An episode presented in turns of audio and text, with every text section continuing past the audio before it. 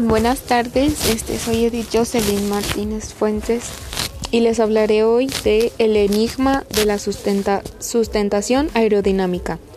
Desde un punto de vista matemático, los ingenieros saben diseñar aviones que vuelen, pero las ecuaciones no explican por qué se produce la sustentación aerodinámica.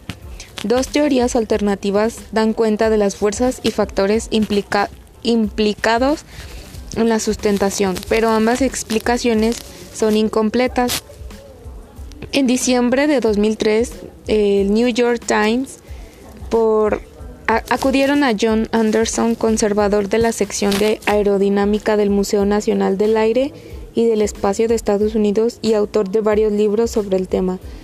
Sin embargo, Anderson este, dijo que en realidad no existía un consenso sobre qué genera la fuerza aerodinámica que conocemos como sustentación. No hay respuesta simple y concisa a esta ecuación, a esta cuestión. La gente da distintas contestaciones y algunos defienden la suya con fervor religioso.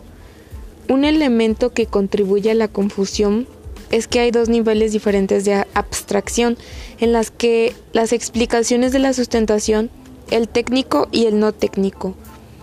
Aunque son más complementarios que contradictorios, difieren en sus objetivos.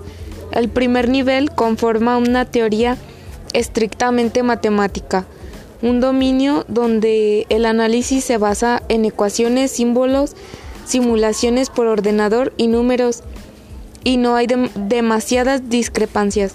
El objetivo de esta descripción técnica es realizar predicciones precisas y obtener resultados que las sean útiles a los ingenieros aeronáuticos.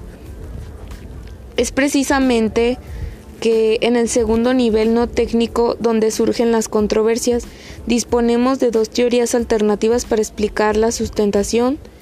El problema es que ambas teorías son correctas, pero ninguna ofrece una explicación completa de la sustentación aerodinámica que dé cuenta de las fuerzas, factores y condiciones físicas básicas.